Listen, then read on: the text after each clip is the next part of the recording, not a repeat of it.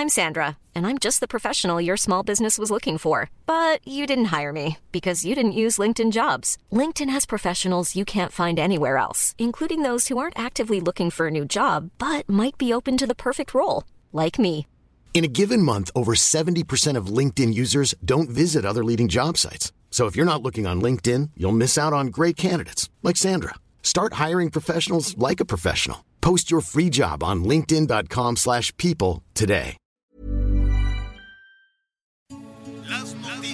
¿Qué tal? ¿Cómo le va? Buenas tardes. Estás a punto de escuchar Yo soy Javier Alatorre. las noticias con Javier Alatorre. La vamos a pasar muy bien. Comenzamos. Les digo a todos que te olvidamos que lo que tú me dabas volvería a encontrarlo pero sería mentirles otra como tú no existe estoy muy triste imaginándome a diario que aún estás Pues es que como está nublado, también nuestra producción está tristísima. Pero nosotros no, ni Miguel Aquino ni su servidor. Está buena la canción, ¿eh? Está buena la canción del Chayín, el Chayín Rubio. Eh, pues ella todo un personaje, sobre todo en el noroeste, en el norte de nuestro país. Eh, más allá, ¿eh? yo creo que en todo el territorio nacional, porque pues ya ganó muchísimos premios. Eh, el premio a cantante, me choca que le digan regional, pues es cantante de ranchero, ¿qué tiene de malo? ¿Qué tiene de malo decir, ah, es una cantante o es un cantante de, ranchero y también canta con banda, en fin? Saludos al Chayín Rubio, él es de Guasave, de Guasave, Sinaloa, ojalá les caiga un poquito de lluvia, hay una tormenta tropical que ya se formó, en el Pacífico, va a dejar unos aguaceros enormes de nueva cuenta en Oaxaca, que nomás no ven la suya. Eh, saludos a Oaxaca, en Guerrero también les va a llover, también les va a llover en Chiapas, en toda esta parte, ¿no? De- donde tradicionalmente, bueno, pues van, van bordando, bordeando la, la costa del Pacífico Sur. Pero esta tormenta tropical que se puede fortalecer en las próximas horas o en las próximas, eh, a lo largo de la semana, se va a ir separando de territorio continental, se va a ir metiendo pues en el Pacífico. Esperemos que, que deje algo de lluvia, eh, algo de lluvia en Jalisco, que les está lloviendo. Ayer les cayó un aguacero tremendo, pero los productores del campo en Guadalajara, ahí en la zona metropolitana, también les, les ha llovido en Zapopan, Tupidito, normal, llueve normal, ¿no? Pero pues Guadalajara se inunda, lo saben nuestros amigos que nos escuchan por allá, y justificaciones puede haber todas, que si yo no fui, que si fue el otro gobierno, que si las coladeras, que si la basura, que si las tapas, es igualito que la Ciudad de México. La verdad, las, llu- las lluvias que se han registrado, las granizadas que se han registrado, pues estamos en plena temporada y la capital de la República debería de tener la capacidad para aguantar eso y más y no convertirse en una calamidad. Eh, pues como el supermercado ese que se cayó, bueno, tenía 50 años ese súper y dudo que alguna persona de la empresa o de protección civil o de todos los inspectores, esos que andan levantando eh, vendedoras en el, Zócalo, pues que se pusieran a revisar el, uh, las techumbres de, los supermercados. Al ratito le digo, por cierto, los delincuentes como si nada, ah, pero no veas a una persona vendiendo este, artesanías o lo que sea en el centro. Qué operativo, ¿eh? Un montón de policías, la troca, la patrulla arrastraron a la pobre mujer. Ahí andan las imágenes en las redes sociales. Al ratito le vamos a decir cuál es, le vamos a decir a nuestro productor ahí también que la busque para que lo ponga en el portal y nos siga además a través de las redes sociales. Vamos a aprovechar rápidamente, Miguelón, para dar nuestras redes eh, y a través de ello, pues también nos podemos comunicar. Javier-Bajo a la Torre, Javier-Bajo a la Torre es el Twitter. Este, búsquelo, búsquelo por ahí, va a tener eh, suficiente información. ¿Cómo estás, Miguel Aquino? ¿Qué tal, Javier? ¿Cómo estás? Me da mucho gusto saludarte, saludos a, a todos nuestros amigos Miguelón. desde la zona del sureste del país, una zona en donde, por cierto, en los últimos días, pues ha estado lloviendo. Ayer vaya aguacero que nos sorprendió, pero en este momento, bueno, pues ya la temperatura está a 31 grados centígrados, bastante soleado. La bendición del clima, Javier, de repente llueve, de repente sale el sol y la verdad es que eso te regala unos días espectaculares. Oye, quiero hacer rápidamente una pausa ahorita con lo que decías de este joven de Chayín Rubio. Fíjate que fue muy curioso la forma en la que él relanzó, o mejor dicho, la forma en la que verdaderamente se lanzó su carrera. Cuando él apenas empezaba hace cuatro años, estaba un día en una taquería en la ciudad de Monterrey, Nuevo León, y quiero platicar esta anécdota porque yo fui uno de esos, este, de esas personas que, que buscaba ese video porque era un video, era un video muy, muy divertido. Resulta que estaba en una taquería y de repente empezó a sonar la canción de Ya me enteré una canción que por cierto fue su primer éxito y la empezó a cantar como en una especie de karaoke.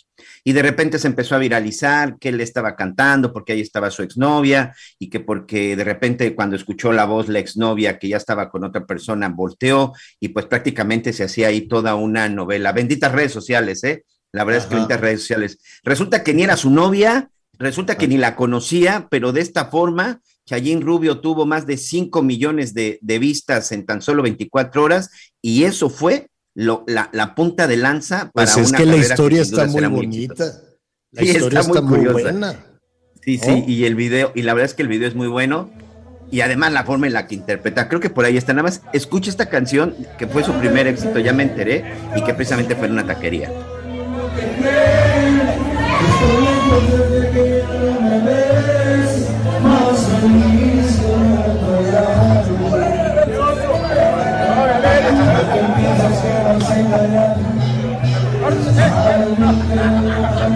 Bueno, nada más estamos oyendo ahí el ambiente. La idea es ver, es ver ¿no? Que estaban ahí en la taquilla. Sí, sí, sí, pero. La pero... Muchacha. No, bueno, está buena, está buena la historia. que no fue real, pero este, le ayudó a impulsar, a impulsar la carrera. Mire, esas cosas, pues eh, aunque la gente sospeche que diga, no, pues no fue así, pero pues es una historia bonita. Lo malo es lo que pasa, por ejemplo, en Tlaxcala, en Puebla, en todos estos lugares donde yo no entiendo esta situación de ir a linchar, de ir a matar, aunque la gente tenga la sospecha de que no es verdad lo que se va diciendo de voz en voz. Y me refiero al linchamiento de este muchacho, jovencito muchacho que estaba iniciando pues su, su primer empleo ahí como asesor. Me imagino que era parte de su primer empleo porque ¿qué tendría? Veintitantos años en la, en la Cámara de Diputados y se fue con unos amigos a Puebla. Y, de pronto, mira, hay que ver, eh, han guardado mucho silencio, el gobernador, las autoridades municipales, la policía, bueno, ahí nadie se aparece. Pero esa eterna justificación de que, ah, es que como alguien dijo que era un robachicos, ¿quién dijo que era un robachicos? Y aunque la gente este, sospeche que le lleguen con la, idea, con la versión de que, ah, es que allá anda un muchachito, un muchacho con placas de la Ciudad de México o del Estado de México, no sé, y se van a robar a los niños. Vaya usted a saber si eso fue la primera versión, pero lo que sí fue real fueron las ganas de asesinar, de asesinar brutalmente, de arrastrar, de torturar, de golpear y de quemar vivo a este jovencito, Miguel.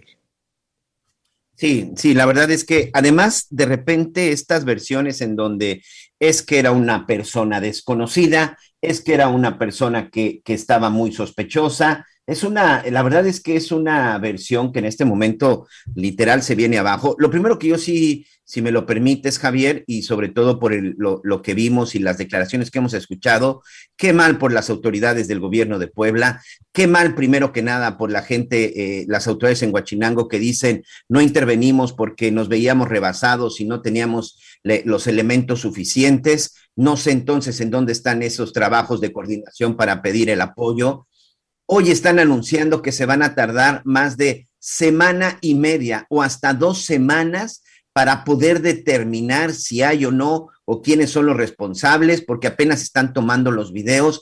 E, evidentemente es una actuación bastante lenta y, perdón por lo que voy a decir, e inepta por parte de las autoridades. Un joven de 31 años fue linchado de una manera cobarde y brutal, y no por cinco ni por diez personas, por 200 personas. Puebla, un estado que junto con Veracruz, el Estado de México, incluso la Ciudad de México en los últimos años, Javier, pues ocupan los primeros lugares en linchamientos. ahora con todo esto, ¿Sabes, hemos estado cuántos van revisando algunas en, cifras. En lo que va del año, perdón que te interrumpa, Miguel. Sí, señor. 11 intentos de linchamiento. En lo que va del año. Digo, de haber tenido esta, acabo de estar ahí en Puebla, ¿no? Y tiene lugares eh, hermosísimos, tiene gente eh, buena. Lo que sí me llamó la atención, porque andaba yo buscando ahí este, un, unos vestigios arqueológicos con mucha dificultad, eh, porque pues, no, no, no están bajo cuidado de nadie, ni de Lina, tal vez de la comunidad, en fin. Finalmente los encontré, ya le diré cuándo vamos a, a pasar ese reportaje. Pero tuve que pasar por muchas poblaciones y le decía yo a mi, a mi camarógrafo, qué raro, ¿dónde estará la gente? Le digo, estará en el campo, porque llegabas, era el único vehículo y, y veías que la gente medio se asomaba atrás de una cortinita. Yo quería preguntar, ¿no? Oiga, ¿dónde está tal lugar? Y nadie, nadie, nada, cero, nada. Y sí, se siente una vibra ahí medio especial, que es que raro que la gente no, no, no, no sale, ¿no? Que oyen un coche y todos se guardan. Y, y bueno, no quiero especular más, pero lo que ahí pasó en Huachinango, ¿no? Este, no tiene perdón de Dios, ni de la justicia, evidentemente. Sí, pero también, también creo que sí es muy importante hablar aquí en dos sentidos. Eh, y por supuesto que jamás vamos a justificar este tipo de cosas. En los dos aspectos, Javier, creo que es una responsabilidad eh, muy grande por parte de las autoridades. Primero, de, que esto no quede impune y por supuesto de que se persiga, pero dos, nos sigue hablando del hartazgo, del cansancio y a veces hasta de la desconfianza por parte de las autoridades. Esto no justifica nada, absolutamente nada. Y también creo que sí, es muy importante analizar qué es lo que está sucediendo, particularmente en el caso de Puebla. Recordarás que también el caso de los primos, estos primos que trabajaban en el Instituto Nacional Electoral y que estaban precisamente este, recabando ahí algunos datos. Sí cuando también fueron linchados y también ocurrió en el estado de Puebla. Mm, también hay, hay encuestadores, eh, en fin, o sea, eh, en la gran mayoría de los casos habrá que hacer una, una revisión, Miguel amigo, pero en la gran mayoría de los casos, al final, después de los linchamientos, dicen fueron confundidos.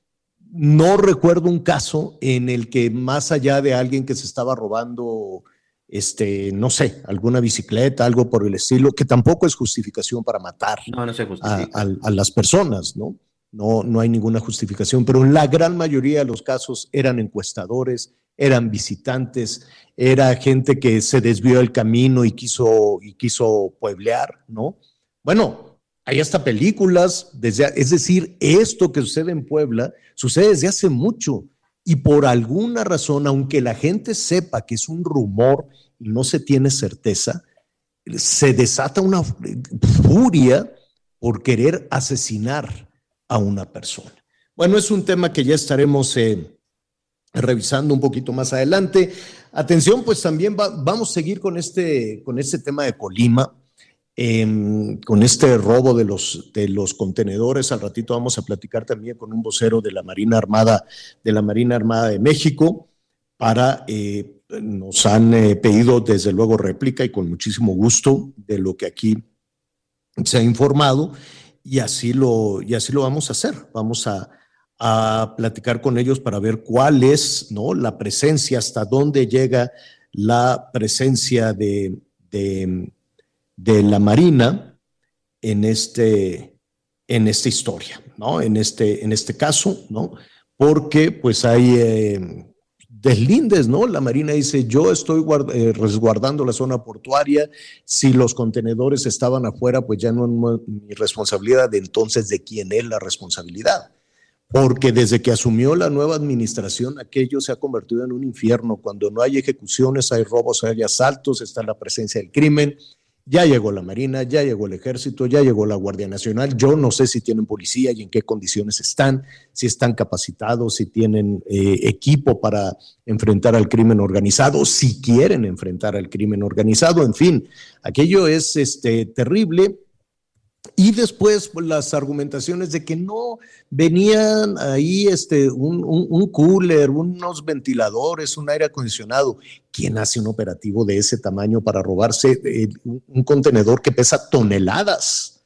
Para sacar un contenedor, yo me supongo que necesitas trailers, que necesitas este, grúas y trasladarlo, pues no creo que lo puedas esconder el argumento es que de día y de noche hay este traslado de, ¿cómo se llama?, de contenedores en, Colima o en Manzanillo y que pues que por eso.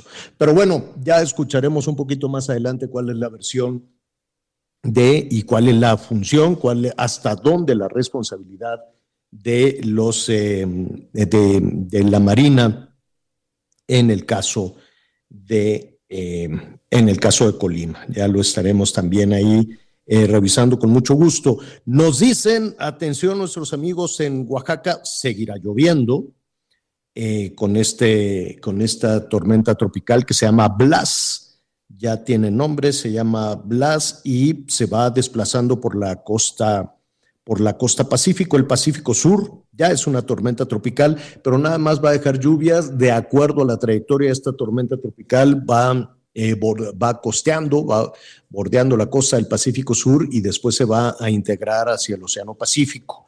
Esperemos que con esto pues les, eh, eh, le caiga algo de lluvia hacia el Pacífico Norte, pero mientras tanto Guerrero, Chiapas, Guerrero, Oaxaca, pues van a estar con lluvias fuertes, con lluvias intensas. ¿Habrán terminado ya el censo, Miguel, de las personas afectadas por el huracán? Pues sí, de acuerdo con la información y sobre todo lo que había anunciado el presidente Andrés Manuel López Obrador, este censo tenía que haber concluido el fin de semana. Incluso ya anunció que el próximo viernes estará de regreso en Oaxaca. Hemos platicado con algunos, eh, con algunos vecinos, con alguna gente de la comunidad. Dicen que en este censo, pues únicamente les pidieron llenar unos documentos y registrarse, Javier. Eso es hasta el momento lo que ha sucedido. No se ha hecho un cálculo de los daños, no se les ha pedido que digan qué fue lo que, qué fue lo que perdieron, qué es lo que necesitan. Simple y sencillamente hay una lista ya en algunos casos. Hay en otras comunidades que no se ha podido llegar por lo de la eh, incomunicación en la que están por la caída de, de, algunos puentes. En el caso de los cafetaleros dicen que no a todos censaron. No sabemos por qué algunos sí y otros no, pero de acuerdo con la autoridad, de acuerdo con la Secretaría de Bienestar, ya concluyó el censo en el estado de Oaxaca y de acuerdo con algunos vecinos de estas comunidades, sobre todo de Osolotepec y de eh, la comunidad esta de Piña, en donde también fueron eh, afectados, no han llegado a todas las casas, no han llegado a todas las viviendas. Vamos a ver qué es lo que sucede en, los próximos días, señor. Pues esperemos que no suceda como en Tabasco, que se tardaron años y todavía se quedaron muchísimas personas eh, eh, lo del sismo del 17, Javier, ¿eh? Sí. Lo del sismo 17 en la zona de Morelos y también precisamente en la zona de Puebla, hay muchos lugares en donde todavía, este, pues las casas tienen los daños y evidentemente nunca llegó la ayuda. Sí, acá la presa se desborda cada año, la Peñitas, tienen que abrir las compuertas y se convierte en una calamidad, eh, desde luego, para las zonas bajas allá en Tabasco y entonces se les dijo, se les van a entregar de todo, electrodomésticos, refrigerador, estufa, planchas, todo. Y pues se quedaron muchos esperando. Había unas filas, yo me acuerdo que cuando estaba el COVID ardiendo, ¿no? Los contagios a todo lo que daban, pues la gente desesperada se formaba horas y horas y horas y horas, que porque luego les iban a dar eh, mejor que les iban a dar el dinero en efectivo y entonces se formaban y nada más los apuntaban y que llegaba el dinero, no llegaba el dinero, de así, se fueron al 20, se fueron al 21 y este, pues se hicieron los censos y nada, digo, algunas personas seguramente sí lo recibieron, otras no. Y la verdad es que después de lo de Tabasco, lo que cada año tras año pasa en Chiapas, pasa en Oaxaca, pasa en el sur de Veracruz, Em, debe de haber, ¿no? Habrá que pensar si en los, en los presupuestos que se, que se diseñan, que se planean para la infraestructura o para los programas sociales o para estar regalando, también se debería de contar con una partida presupuestal para dar, ¿no? Era el Fonden, una partida presupuestal para cumplir la promesa de ayuda a todos los damnificados por los fenómenos naturales, porque si a esa nos vamos, Miguel, así como se, claro que está la gente desesperada, sobre todo los que perdieron pues su casa y que están viviendo ahí este, con, bajo unas tablas o con algún pariente, y el, y el asunto, pues se fue la lluvia, comienza el calor, no hay agua y comienza la desesperación también enorme. Todavía hay zonas incomunicadas. Yo, yo no sé cómo eh, el, mismo gobierno federal reconoce o la Marina que está haciendo un trabajo enorme y el ejército que están haciendo un trabajo enorme, reconocen que hay zonas incomunicadas, pero ya se acabó el censo. Qué raro. ¿no? cómo, ¿Cómo pasaron a hacer el censo si hay personas con las que todavía no se puede tener comunicación, que hay un puente aéreo nada más? Pero pues dicen que el censo ya se acabó y que ya lo hicieron. Vamos a hablar con algunos cafetaleros. Pero lo que les decía, entonces, eh, así como se está actuando, pues hay personas que han perdido todo por la sequía, que no hay agua, años sin llover y que están perdiendo lo poco que tienen. Entonces, los cafetaleros levantan la mano y dicen, es que nos llovió y necesito que me indemnices.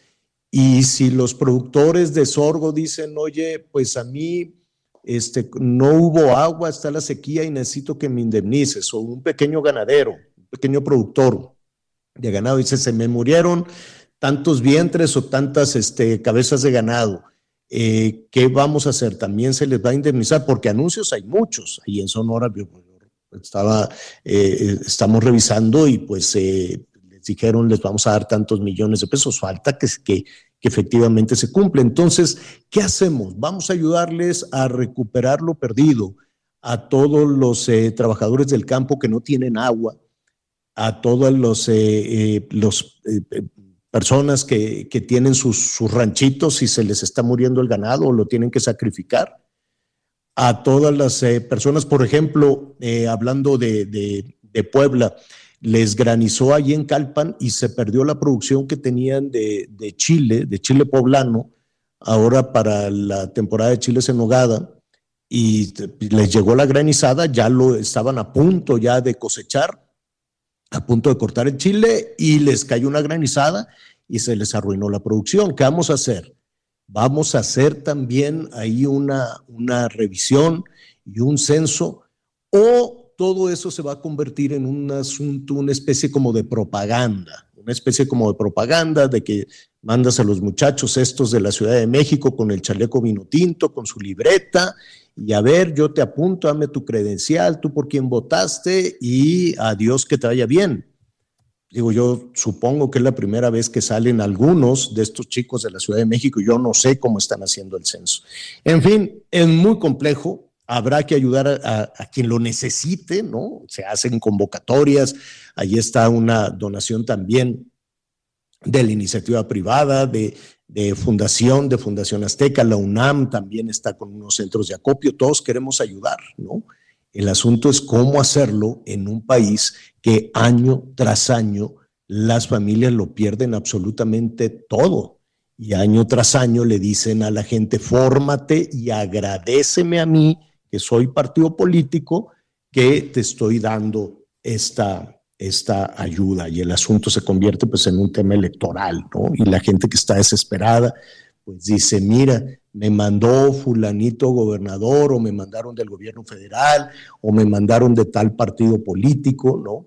Y la desgracia se convierte pues en un asunto electoral. Qué pena, de, de cualquier forma estaremos platicando con algunos productores allá en Oaxaca para ver si se les ha tomado en cuenta cómo se llevó a cabo este, este tema. Y vamos a hablar, miren, yo siento que Morena trae la pandereta, ¿no? Y el resto de los partidos, pues todos están ahí alrededor. ¿Sabes quién creo que sacó mejor raja del evento del, del arranque de las campañas presidenciales? Aunque digan que no, que los tiempos y que el delito, los delitos electorales no les importan a la clase política ninguna, ni al PRI, ni al PAN, ni al PRD, ni, ni, ni a Morena, ni al verde mucho menos, ¿no? El verde navega en delitos electorales y nunca pasa nada, ¿no? Entonces, más bien es una muletilla esto de, de los delitos electorales, porque nunca, jamás pasa nada, salvo al Bronco, que lo metieron a la cárcel, Yo no he visto a ningún otro político que esté preocupado o mortificado por andar violando la ley. Ninguno.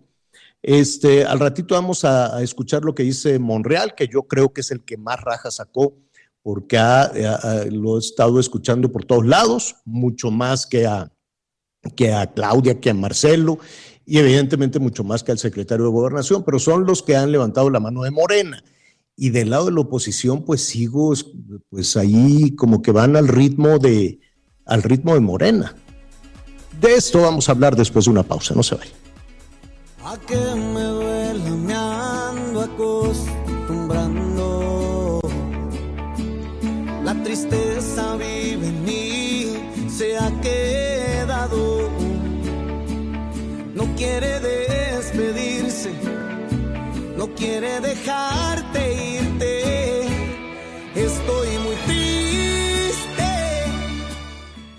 Conéctate con Javier a través de Twitter, arroba javier-alatón. Sigue con nosotros. Volvemos con más noticias. Antes que los demás. Todavía hay más información. Continuamos. Llegó una oferta muy fresca. Aprovecha que el plátano está a 14.80 el kilo. Sí, a solo 14.80 el kilo. Y la manzana golden en bolsa a 28.80 el kilo. Sí, a solo 28.80. Con Julio lo regalado te llega. Solo en Soriana. A junio 15. Aplican restricciones. Válido en y Super. Las noticias en resumen. La Secretaría de Salud informó que en México ya se tienen confirmados cinco casos de viruela del mono, cuatro en la Ciudad de México y uno más en Jalisco. Una serie de bloqueos con al menos 13 vehículos incendiados fue el primer resultado de una nueva ofensiva policíaco-militar desplegada en los municipios de Uruapan y de San Juan Nuevo Cutiro, en el estado de Michoacán. Hay más de 10 detenidos. Más de 100 vehículos varados en calles, el derrumbe de bardas y caída de árboles fue el saldo de una fuerte lluvia en la zona metropolitana de Guadalajara, Jalisco. También reportaron el desbordamiento del canal de normalistas y Fidel Velázquez. Y hoy el dólar se compra en 20 pesos con 21 centavos y se vende en 20 pesos con 68 centavos. ¿Te gustaría conducir un auto innovador eléctrico y sustentable? Algo así como un Tesla. Con Avis, ahora puedes conducir el futuro de la movilidad, ya que es la primera arrendadora con autos Tesla en Latinoamérica. Lo único que tienes que hacer es ingresar a avis.mx, elegir tus fechas y estarás listo para disfrutar de una experiencia de viaje completamente diferente. Réntalo hoy mismo y aprovecha el 50% de descuento que Avis tiene para ti. Encuéntralo en Ciudad de México, Cancún, Guadalajara, Monterrey y Mérida. No dejes pasar esta oportunidad. Disfruta de su techo panorámico, pantalla de 15 pulgadas y además hasta 480 kilómetros de autonomía en una sola carga. Que nada te detenga Renta un Tesla Model 3 en avis.mx.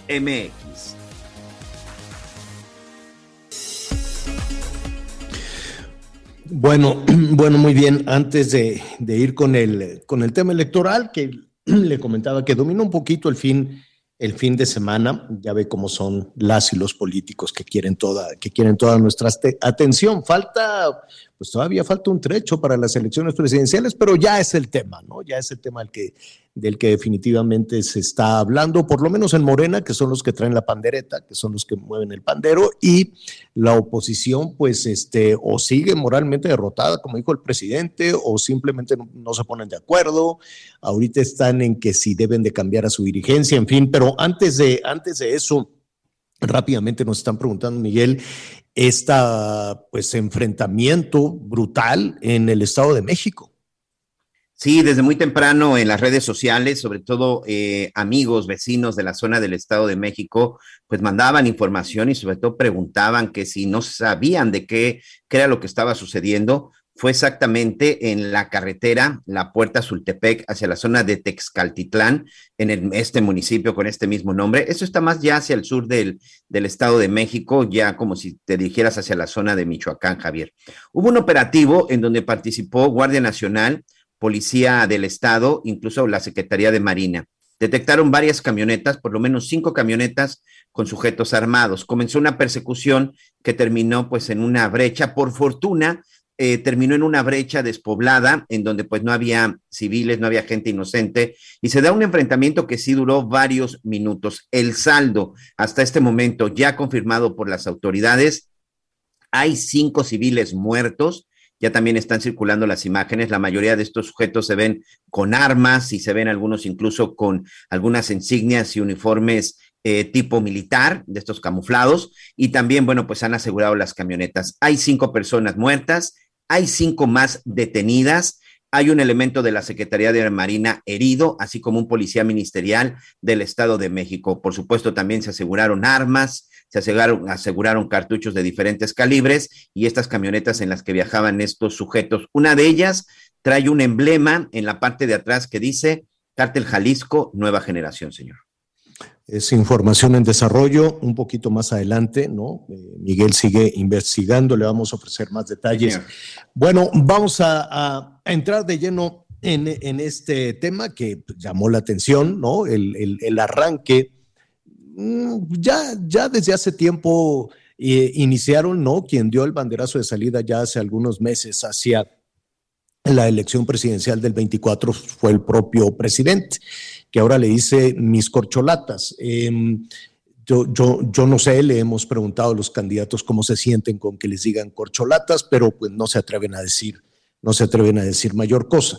Entonces, desde que el presidente anunció quiénes son sus corcholatas, eh, anunció varias, pero se han definido por lo menos este, tres, ¿no? Marcelo Ebrard, con quien estuve platicando, que al ratito le voy a presentar también un fragmento de la conversación, este, Claudia Sheinbaum, y el secretario de Gobernación, Adán Augusto.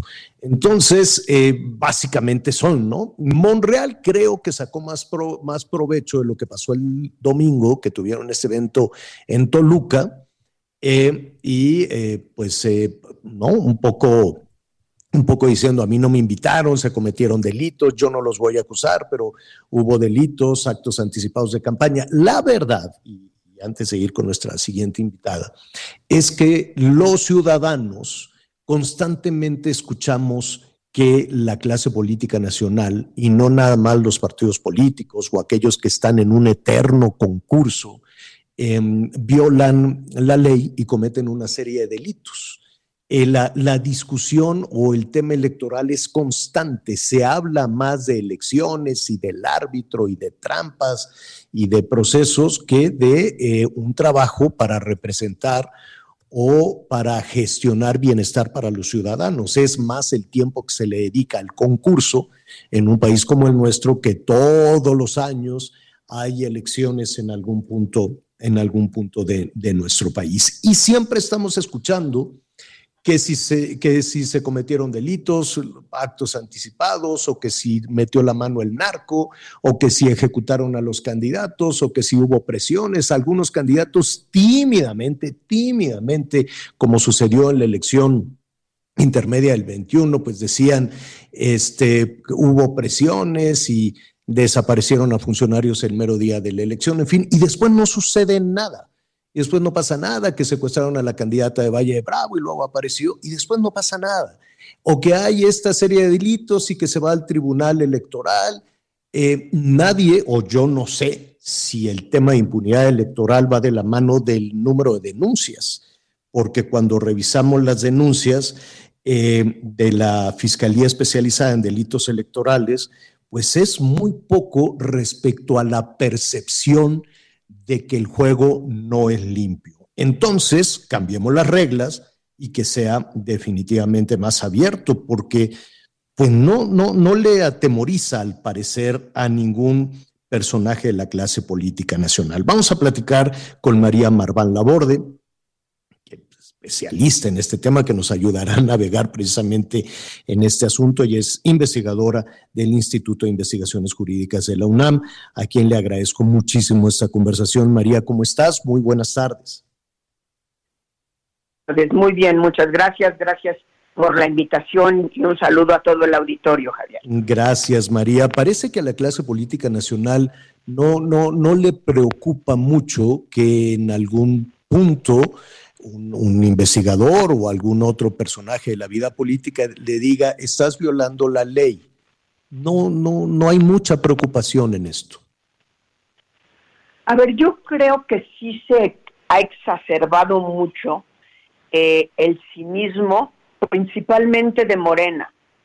Eh, y hay que decirlo, no les preocupó para nada cumplir la ley, empezando por el presidente, con todo el proceso de revocación de mandato que ellos mismos convirtieron en un proceso de ratificación eh, de mandato, cuando pues la ley tenía otro propósito o debería de haber tenido otro propósito y cuando uno lee la ley pues no dice lo que ellos hicieron. El problema, creo yo, fundamental que ha exacerbado ese cinismo es que en el caso del proceso de revocación de mandato no había eh, ningún castigo. Eh, la posibilidad de castigo era anular el proceso y pues anular el proceso no tenía ninguna consecuencia. Eh, imaginemos la locura en la que estaríamos ahorita si hubiera ordenado el tribunal reponer el proceso porque el proceso había estado mal hecho y viciado de origen en, el, en los procesos de competencia electoral sí hay un poco más de elementos y sí existe la posibilidad y la amenaza eh, que en algunas ocasiones se ha cumplido de no registrar al candidato o de multar a los partidos. Eh, concuerdo con la introducción que hiciste, que multar a los partidos ya no se ha vuelto en una sanción inhibitoria de, la, eh, de, las violaciones a la ley. ¿Por qué? Pues porque es un proceso francamente viciado desde el principio. Eh, ¿Qué pasa cuando a un partido se le pone una multa? En realidad no tiene que pagar la multa. Lo que pasa es que hay un proceso de descuento de eh, las eh, cuotas que se que del financiamiento público que se le da a los partidos políticos eh, a partir de lo cual digamos que el INE se va cobrando esa, eh, esas multas. Y eso evidentemente ya no está funcionando.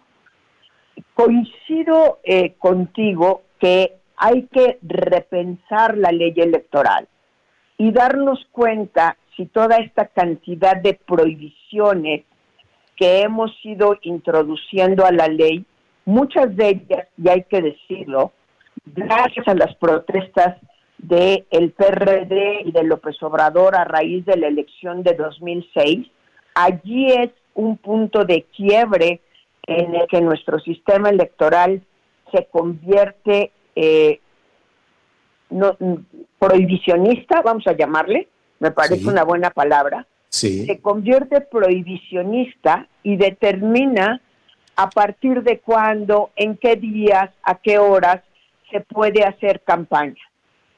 Es a partir del 2007 que se crea el periodo de precampaña y de campaña justamente tratando de determinar, y esto se, se, se exacerba, digamos, en el 2012, como reacción al todo el tiempo que Enrique Peña Nieto, siendo gobernador del Estado de México, en realidad estaba haciendo su campaña para la presidencia, se crea este, este sistema de precampaña y se trata de encajonar a los candidatos o a los presuntos candidatos, a quienes están buscando que su partido los favorezca con una candidatura, eh, se, se empieza a, castigar. Me parece que es muy difícil.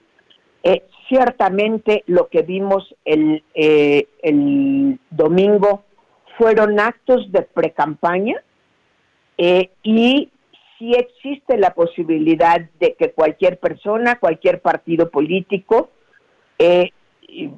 denuncie frente al INE y por tanto llegue al tribunal la presencia y sobre todo el acarreo y claramente los gastos en los que está incurriendo el secretario de gobernación lo primero que hay que preguntar es de dónde está, quién está financiando ese, ese camión con esas, eh, o esa serie de camiones con esos eh, letreros, con esas, este, sí, campaña, espectaculares móviles, con los espectaculares móviles, eh, eso tiene un costo. Y no si será, lo está no- financiando el señor Adán Augusto de su bolsa, pues entra dentro de sus gastos de campaña y nos tendría que demostrar, él hizo una declaración patrimonial el día que entró como secretario de gobernación o debió de haberla hecho y nos debería de demostrar que tiene el patrimonio suficiente para pagar eso y más. Y por supuesto todo el acarreo cínico que vimos en el Estado de México. Ahora, ¿cuál va a ser la posibilidad de detener eso? Pues ciertamente la falta de respeto permanente al Estado de Derecho que hemos visto a quien se burla del Estado de Derecho diciendo no me digan que la ley es la ley, pues sí genera un deterioro democrático en el país como si tuviéramos legitimidad democrática que desperdiciar.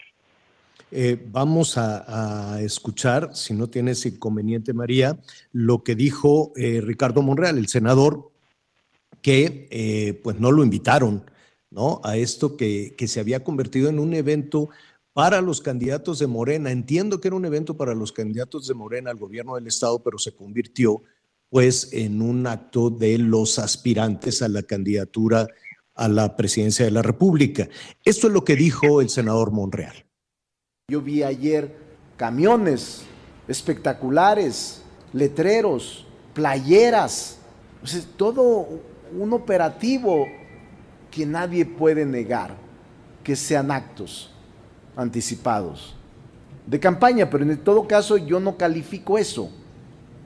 Eso en el caso de que hay una denuncia, lo califique el INE y luego el tribunal. Yo no voy a denunciar a nadie. Quiero llevar la fiesta en paz. Son compañeros del movimiento y me vería muy mal denunciar a un compañero por estas infracciones. Yo no lo voy a hacer, como no estoy haciendo actos previos. María, estamos platicando con María Marván, investigadora del Instituto de Investigaciones Jurídicas de la UNAM. Lo que veremos en adelante, eh, pues tal vez los fines de semana, pero ya estamos en la, en la campaña hacia el 24. A- Así es, a ver, si él los denuncia o no los denuncia y decidirá qué tan buen o mal compañero quiere ser de sus correligionarios y cómo, cómo avanzar esto. Pero cualquier otra persona los, los podemos, y, y, eh, nos incluyo a todos los mexicanos y mexicanas, los podemos denunciar y entonces el INE tendría que actuar en consecuencia. Eh, El ¿qué es INE y el tribunal, porque me quedé reflexionando en lo que en lo que mencionabas y sí tenemos el antecedente de Michoacán, de Guerrero y el Bronco estuvo en la cárcel. Así es, pero eh, el, el Bronco estuvo en la cárcel por uso de recursos públicos, ¿no? Sí, porque había un equipo de, de colaboradores trabajando, haciendo llamadas telefónicas, pero pues en muchos estados, eh, y lo vimos en la elección intermedia, pues también se hacían las llamadas telefónicas y de pronto podían ser que te hablaran a las 3 de la mañana para que te cayera mal alguien de oposición. En fin, ¿no? En, realidad fue, siento más una decisión de carácter político que la aplicación de la ley electoral. Pues sí, Eh, pero, en determinado momento se debe de, de aplicar la, la legislación electoral. Pueden Aplicarla o perder el derecho a la candidatura. ¿no? Hay que tomar en cuenta, eh, pues bueno, frente al cinismo con el que Claudia Sheinbaum ha dicho en los últimos días que pues a ella le da lo mismo, eh, hay una re- resolución del Tribunal Electoral que creo que hay que leerla con cuidado de la semana pasada, en donde eh, se plantea la posibilidad de revisar si una persona que sistemáticamente viola la ley electoral, se puede declarar que es una persona que no tiene un modo honesto de vivir y la consecuencia de eso sería eh, declarar que, eh, no puede ejercer sus derechos políticos y esto quiere decir que no puede ni votar ni ser votado. Nuestra constitución dice que para poder votar tenemos que tener un modo honesto de vivir. Es una afirmación extraña y complicada que ha vivido por años en la Constitución, que nadie había reparado en ella, eh, al margen de la gente que está propiamente juzgada y en situación de cárcel, ¿no? Que ahí sí hay claridad que los presos convictos pierden su, su, o las presas pierden su derecho a votar hasta que eh, compurguen su vena. Pero eh, ahora el, el, planteamiento que nos hace el magistrado eh, Felipe de la Mata es una persona que sistemáticamente viola la legislación electoral puede ser declarada por la combinación de autoridad administrativa y jurisdiccional como una persona que no tiene un modo honesto de vivir. Es de muy difícil aplicación, es muy discutible la propuesta, pero eso se puede convertir en que no puede votar y sobre todo no puede ser votada. Es decir, no tendría derecho a que se le reconociera una candidatura. Creo que es un tema sobre el que podemos reflexionar hoy día, porque este cinismo con el que se ha violado la ley creo que sí está yendo muy lejos. Como bien decías, podemos discutir si se debe cambiar la ley. Yo insisto, creo que hemos llegado a una ley excesivamente prohibicionista que nos está dando malos resultados, pero mientras la ley exista como tal, es obligación de todas las autoridades, incluida la Fiscalía General de la República, que tiene la FEDE, la Fiscalía de Delitos Electorales, antes CEPADE, de perseguir esos eh, delitos, porque están tipificados como delitos electorales y, requieren cárcel. Habrá que preguntarle al fiscal eh, Ortiz Pinchetti si piensa hacer algo o piensa dormir el sueño de los justos teniendo como almohada la Constitución. Ya, así lo haremos, María. Te agradecemos muchísimo. Habrá mucho tema. Ojalá nos acompañes. Ojalá nos acompañes para ir desmenuzando, para ir navegando en todo este mar electoral. Muchísimas gracias, María. Muchas gracias. Buen, casi buenas tardes, buenos días. Así es, es María Marván, investigadora el, del Instituto de Investigaciones Jurídicas de la UNAM, con una posición clarísima respecto a lo que aquí está sucediendo. Tenemos unos minutos y ya tenemos en eh, comunicación en este momento con Enrique Vargas, eh, diputado local del Partido de Acción Nacional en el Estado de México, pero con mucha actividad. Enrique, buenas tardes, ¿cómo estás? Javier, ¿cómo estás? Muy buenas tardes a ti a todo tu auditorio. Oye, eh, entiendo, no, nos quedan unos minutitos. ¿Qué te parece si primero te voy a, te voy a, preguntar de lo que sucedió en Toluca y antes de, eso, para ponernos un poquito en contexto con nuestros amigos en todo el país, tú quieres ser gobernador del Estado de México. Mira, Javier, eh, cualquier político le gustaría gobernar su tierra. Eso eh, eh, es un sueño que de cualquier político, obviamente también el mío, pero ahorita estoy trabajando en todo el Estado de México, recorriéndolo una y otra y otra vez para poder platicar con toda la gente del trabajo que estamos haciendo y apoyarles en todo el Estado de México. Pero obviamente pues es un sueño legítimo de cualquier político que, quiera gobernar su tierra. Eh, y antes de antes de definir quién será el candidato o la candidata del Partido de Acción Nacional o, si van a ir en, bloque con el PRI y con el PRD, ¿sería necesario revisar las dirigencias de los partidos? A ver, vamos a ir en alianza. Hasta el día de hoy los eh, presidentes de los partidos ya dejaron muy en claro que vamos a ir juntos y ahora lo que se tiene que hacer es ver a la candidata o al candidato que garantice el triunfo. Como pasó en Durango. En Durango teníamos un gobierno de acción nacional con un gobernador muy bien calificado, pero ninguno de nuestros eh, precandidatos o aspirantes daba para ganar Durango y el que dio fue un eh, personaje del PRI eh, que ganó y ganó por 15 puntos. El gobernador eh, Villegas hizo una gran campaña y eso es lo que tenemos que hacer aquí en el Estado de México. El que garantice el triunfo es el que tiene que ir al frente de esta alianza, va por el Estado de México. Eh, tengo que hacer una pausa. Eh, ojalá nos, nos eh, aguantes unos minutitos, Enrique, porque claro que sí, con mucho gusto. ¿Cómo lo van a hacer? ¿Van a hacer encuestas también? ¿O cómo van a decidir quién es el candidato o la candidata ideal? Hacemos una pausa y volvemos. Estoy muy triste,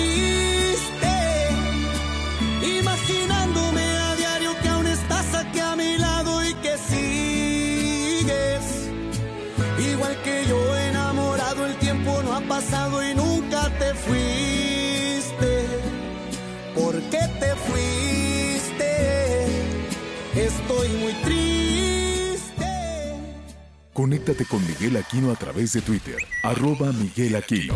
Toda la información antes. Burroughs Furniture is built for the way you live. From ensuring easy assembly and disassembly to honoring highly requested new colors for their award-winning seating, they always have their customers in mind. Their modular seating is made out of durable materials to last and grow with you. And with Burrow, you always get fast, free shipping. Get up to 60% off during Burrow's Memorial Day sale at burrow.com slash ACAST. That's burrow.com slash ACAST. burrow.com slash ACAST. Que los demás. Ya volvemos. Todavía hay más información. Continuamos.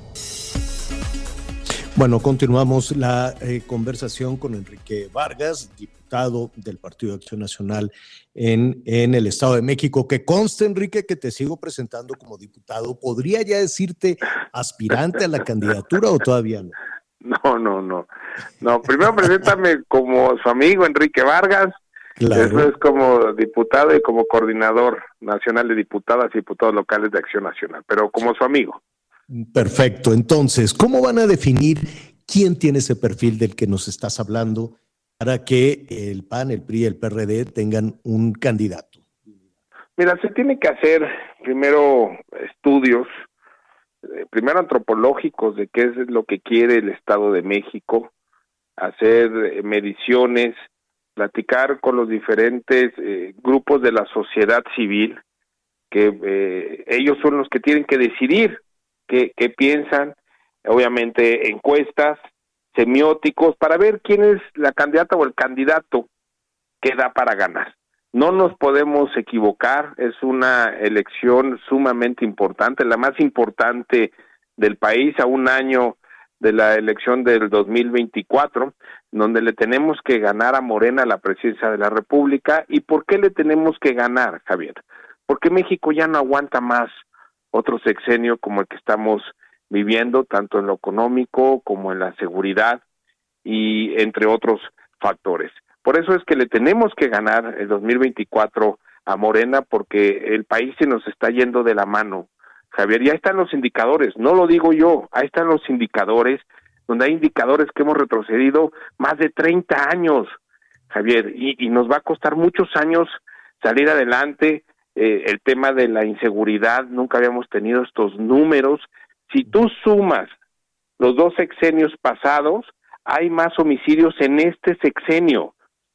Eso no lo podemos permitir, Javier. Tenemos que recobrar nuestro México tenemos que ayudar que sea un México de instituciones y no lo que está pasando hoy, que no respetan la ley.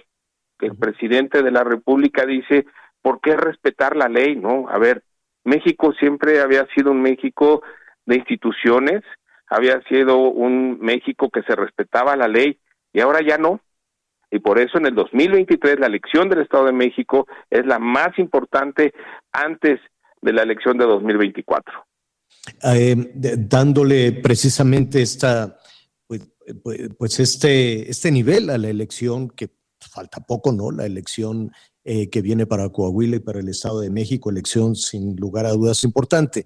Pero en el terreno de las percepciones, en, Enrique, es que Morena ya está eh, trabajando hacia el 24 y hacia eh, la, elección en, en el Estado de México. De hecho, entiendo corrígeme si me equivoco, entiendo que el evento del pasado domingo era para placear un poco a los candidatos de Morena al gobierno del Estado.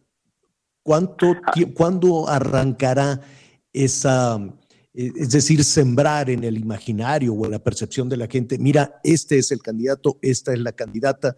Siento que van, em, pues, eh, bordando mucho en, eh, en tomar esa decisión, no me equivoco, Enrique. Mira, el evento del domingo, el 85% de los ciudadanos fue eh, eh, hicieron negativos todos todos los comentarios que hubo en las redes sociales fueron negativos. Y ahí está en mis redes sociales un estudio que hizo una empresa.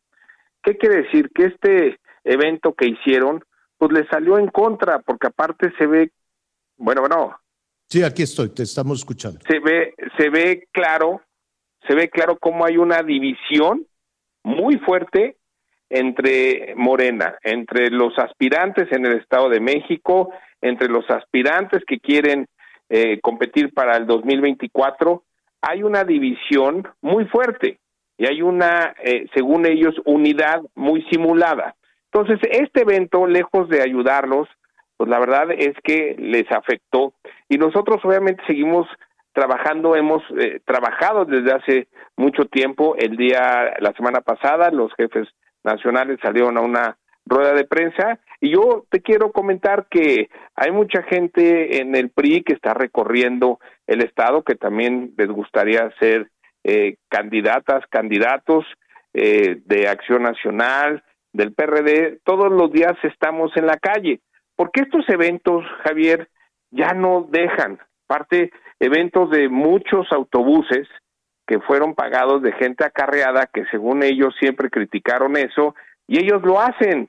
Ahí están las fotografías en todas las redes sociales de más de 300, 400 camiones de gente acarreada y también decirte que mucha gente venía de la Ciudad de México, mucha gente venía de Tabasco y ellos habían presumido que iba a ser un evento de 20 mil, 30 mil personas, lo cual no pasó.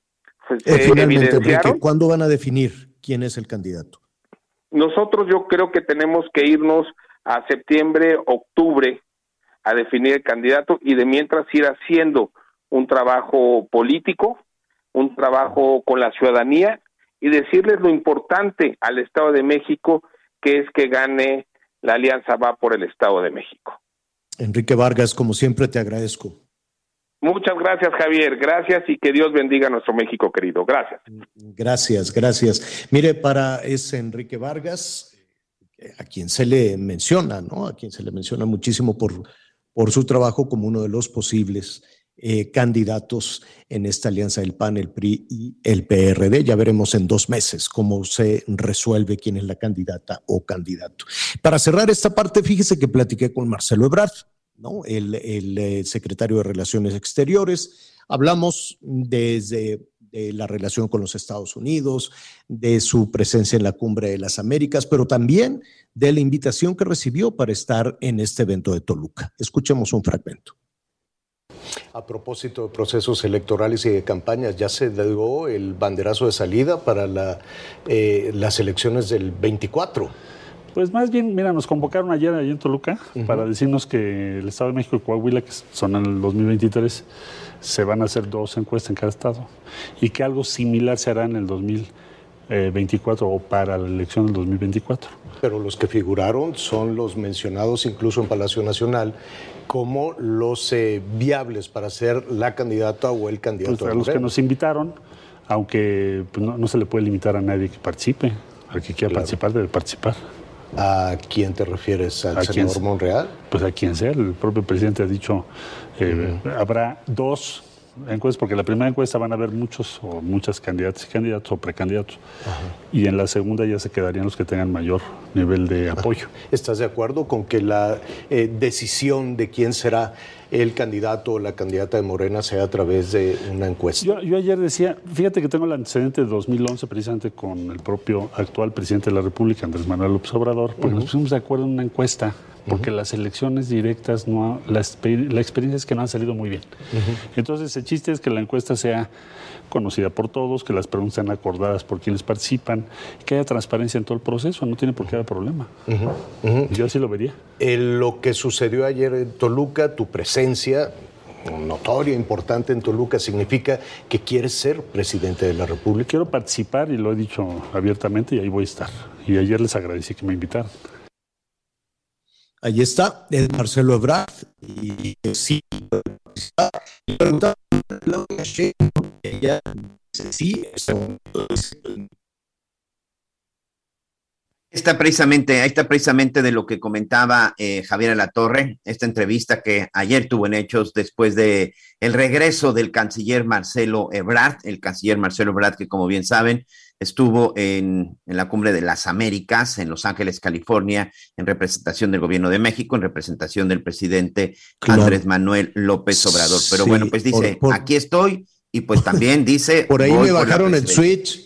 Por ahí me bajaron el switch y lo que estaba comentando, bueno, pues es Marcelo Ebrard que dice, sí, sí quiero participar. Platicamos también con Claudio Sheinbaum, la jefa de gobierno, y dice, sí, claro que quiero participar, aunque mi prioridad, desde luego, es eh, gobernar, dice, aquí estoy, soy la jefa de gobierno, no me voy, no me voy todavía.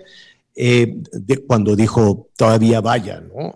Es que quítele el todavía, dice, mi principal actividad es gobernar la Ciudad de México, pero claro que ella quiere ser la candidata de Morena a, la presidencia de la República. Nos falta platicar con eh, Adán Augusto, secretario, y también pues, con bueno, vamos a, vamos a, recuperar este, ya de, durante todos estos días hemos tenido ahí algunos problemas, algunos problemas de la, con la comunicación, pero bueno, pues sí, estas entrevistas que se seguirán dando en los próximos días, señora La Torre. Así es. Bueno, creo que eh, aquí ya estamos, ¿verdad? Ya está todo listo, todo en orden. Bueno, ahí está. Seguiremos platicando con quienes levanten la mano y no nada más en Morena, también hemos platicado con algunos aspirantes que tienen militancia en el PRI, que tienen militancia en el PAN. Pues ya, si se dio el banderazo, platiquemos con todos para saber quiénes son, qué piensan, ¿no? Y, cómo eh, tratarán de llegar hasta allá. Bueno, vamos eh, rápidamente al tema de Colima. Aquí lo estuvimos platicando ayer, vamos rápidamente a poner en contexto. Se robaron unos contenedores enormes, ¿no? Son estas cajas metálicas enormes que pueden pesar toneladas, que se mueven en los puertos, que se mueven en, Manzanillo, en Veracruz, en diferentes zonas portuarias de, también, ¿no? En los puertos internos, en las zonas aduanales internas, y se requiere pues un mecanismo enorme, se requieren grúas, se requieren camiones, se requiere equipo especializado para eso. Colima, Manzanillo, pero el Colima, el Estado, desde el año pasado, después de las elecciones, ha tenido una ola de violencia bárbara, de tal forma que el gobierno federal le ha eh, dado todo su respaldo a la gobernadora. Sí, todos los días hay una denuncia de extorsiones, de, de enfrentamientos, hay una situación delicada en ese tema. Y por lo tanto, pues está ahí la presencia de la Marina, está la presencia de la Guardia Nacional, está la presencia del Ejército. No sé eh, la capacidad que tiene la policía local o y mucho menos la policía municipal, pero ¿qué sucedió con este robo? Fueron 20 contenedores. Primero se hablaba de que tenían oro y plata. De hecho, vocero de seguridad del Estado decían que eran metales preciosos. Luego se, se ha cambiado también esta versión para decir que eran aires acondicionados o que era una esencia ¿no? de, de, frutas, en fin, hay mucha, mucha confusión. Para avanzar en todo esto, ¿qué fue lo que pasó? ¿Cuál es la responsabilidad o no, ¿no? de garantizar la seguridad en, eh, en los contenedores? Vamos a platicar con el contraalmirante José Héctor Orozco, vocero, desde luego, responsable de la comunicación de la Secretaría de Marina. Contraalmirante, me da muchísimo gusto saludarte. ¿Cómo estás? Muy bien, Javier, gusto de saludarte igualmente, al igual que a tu auditorio. Gracias. ¿Nos puedes decir de la información que tiene la Secretaría de Marina, qué fue lo que sucedió con estos contenedores? Pues hay una eh, carpeta de investigación abierta por la Fiscalía del Estado por el robo de estos contenedores. Estos contenedores no estuvieron, no estaban en el momento del robo en las en el recinto portuario, que es la zona federal en la que la Cipona eh, Marina, a través de la Cipona de la Administración del Puerto y también la aduana, están a cargo de la seguridad, resguardo de los bienes que están ahí, de, de todos los contenedores. Esos contenedores ya habían sido desaduanizados, no tengo la fecha cuándo, eh, y el propietario los llevó a este terreno. Es un terreno, se le llama irregular, no se puede ser regular porque tiene un dueño, con muy poca vigilancia, no tenían oro, no tenían plata, eh, de acuerdo a, las, a, la información que me dio eh, la Cipona de, Manzanillo, tenía aires acondicionados, tenía algo de equipo. ¿no? no tengo la cantidad de, eh, de, contenedores que fueron robados, ya que estos contenedores eh, están en la carpeta de investigación y también se sospecha que hay cierta ayuda interna de la vigilancia de la empresa que tenían a cargo estos contenedores. Es decir, hay una, hay una investigación ahí en, en, en, marcha. Si no tenían oro, si no tenían platas, que, que, que fue de hecho una de las versiones que, que se manejó de manera local con la autoridad estatal, la autoridad del gobierno del estado, ¿Qué tenía, sabemos qué tenían porque hay que darle la dimensión a nuestros amigos eh, en el público contra Almirante. Uno de esos contenedores es enorme y para llevárselo se requiere una operación compleja, ¿no? Claro que sí. Eh, los contenedores tenían, de acuerdo a la CIPONA, no tienen los datos exactos, no tienen todos los números de esos contenedores que estaban ahí, pero eran aires acondicionados, eran televisiones y también me aseguró la Cipona, no hay empresas en México que importen oro o plata, ¿no? Esos contenedores eh, se entiende que habían sido desaduanizados. Eh, todavía me faltan obtener algunos datos, pero eran equipo de este tipo, no metales preciosos. En, en Manzanillo, que es un puerto muy dinámico, el, recinto fiscal creció, el recinto portuario ya creció todo lo que tenía que crecer. Ya no hay espacio para crecer. En Manzanillo, pues ya lo alcanza la, mancha urbana, eh, rodea el puerto. Lo que hacen muchos importadores, exportadores, es rentar o tener estos terrenos en el área conurbada de Manzanillo eh, a fin de guardar sus contenedores. La vigilancia, la seguridad que le da cada dueño de esta mercancía o de este terreno es de acuerdo a sus intereses y a sus necesidades. Pero si uno va a Manzanillo, las 24 horas hay camiones y grúas moviéndose por toda esa área. ¿no? Hay cuatro mil camiones diarios moviéndose dentro del recinto portuario y fuera del puerto son quince mil. Y entre los patios, sobre todo entre estos patios irregulares y la, eh, bueno, estos patios que, guardan los, contenedores, que son de propiedad privada, y también la, entre estos patios y las, la, el recinto portuario se mueven esos quince mil vehículos 24 horas al día, ¿no? Entonces, de algún modo fue fácil simular eh, para quien estuvo a cargo, eh, eh, aseguraron a los veladores o a la seguridad que tenían en ese terreno, no tenían cámaras, no tenían muchos recursos, fue fácil y, y les fue fácil también simular el movimiento de estos contenedores. Tengo entendido que ya se han encontrado algunos en, terrenos aledaños a ese, a, e, a, ese, desconozco el número de cuántos contenedores se han encontrado y cuántos siguen perdidos. Eh, contraalmirante, eh, hablemos de la responsabilidad en materia de seguridad.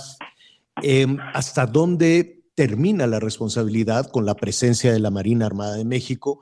¿En dónde comienza otra, no sé quién sería el responsable de garantizar la seguridad de esta empresa? Eh, ¿Tiene que ser privada? ¿Tendría que ser el gobierno del Estado, el municipio, Guardia Nacional o nadie?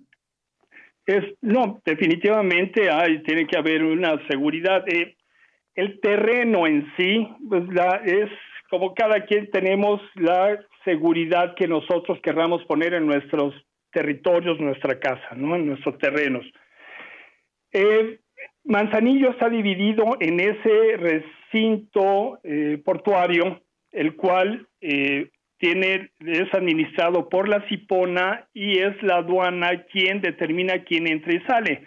Marina tiene una unidad ahí que proporciona esa seguridad y es un recinto federal, eh, son fuerzas federales quienes están a cargo de esa área muy bien delimitada que tiene bardas, tiene guardias y accesos eh, seguros. Afuera, cruzando las guardias de este recinto portuario, entonces está la zona portuaria, que es parte del municipio de Manzanillo o de cualquier otro puerto. Es terreno municipal. Ahí la seguridad pública la otorga la policía municipal, la policía estatal.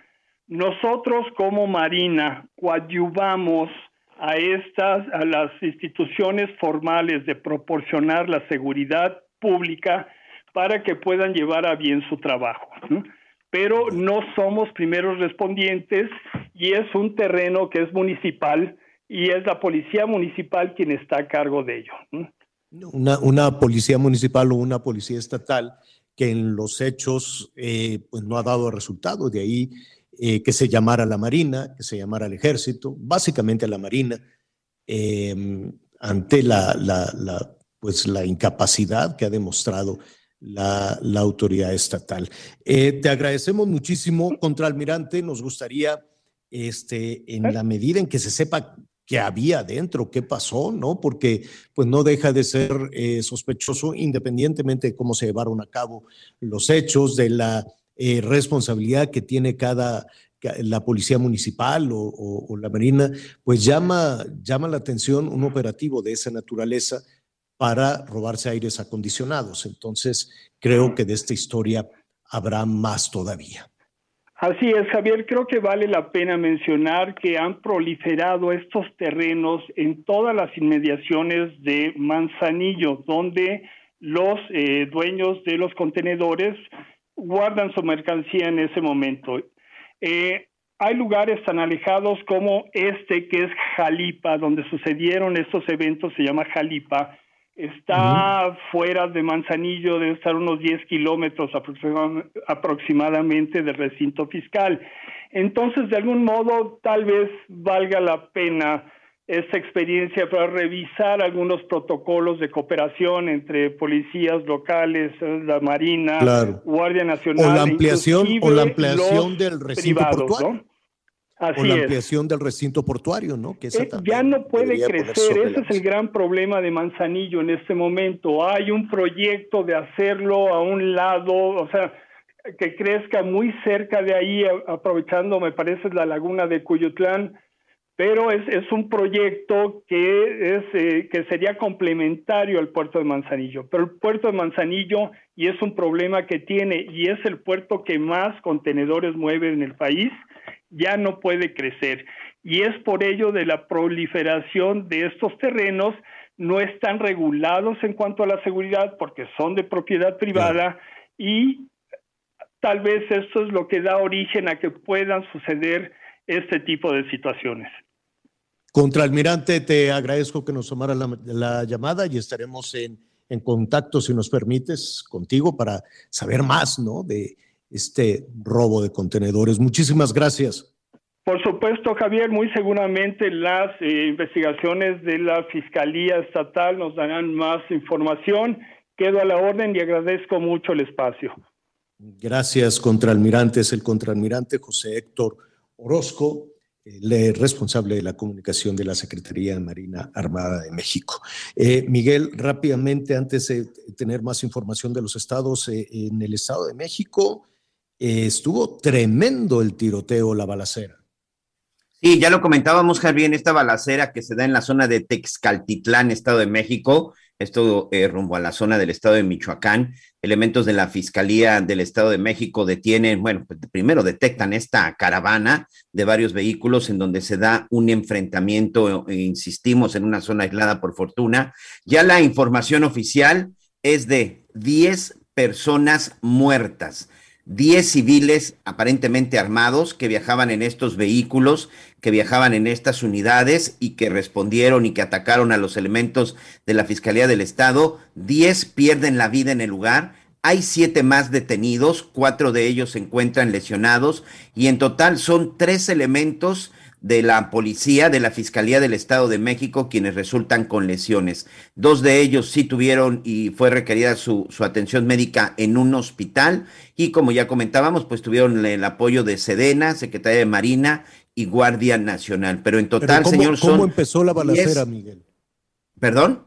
¿Cómo empezó la balacera? ¿Qué- qué- La balacera empezó porque en uno de estos tramos entre, la, entre estas zonas rurales, en el municipio de Texcaltitlán, Javier, eh, la policía detecta una caravana que iba circulando. Ya sabemos que estos sujetos, pues con todo descaro, pues van en caravanas de 5, 6 hasta 10 vehículos, como el que vimos en Guerrero. Y en esta ocasión, bueno, pues los elementos policíacos no solamente se quedaron viendo la caravana, sí trataron de interceptarlos y es cuando empieza el enfrentamiento. Se da una persecución, termina en un paraje en la zona de Texcaltitlán y es ahí en donde se da, donde se da esta balacera. Al final, bueno, como te decía, 10 civiles eh, aparentemente armados pierden la vida, se aseguraron alrededor de 20 armas largas, uniforme táctico, la mayoría, eh, unos en negro y otros también este, de este verde olivo, pero son 10 personas muertas, 7 detenidos, 4 de ellos lesionados y 3 elementos de la policía del Estado de México, Javier. Vamos a una pausa, volvemos.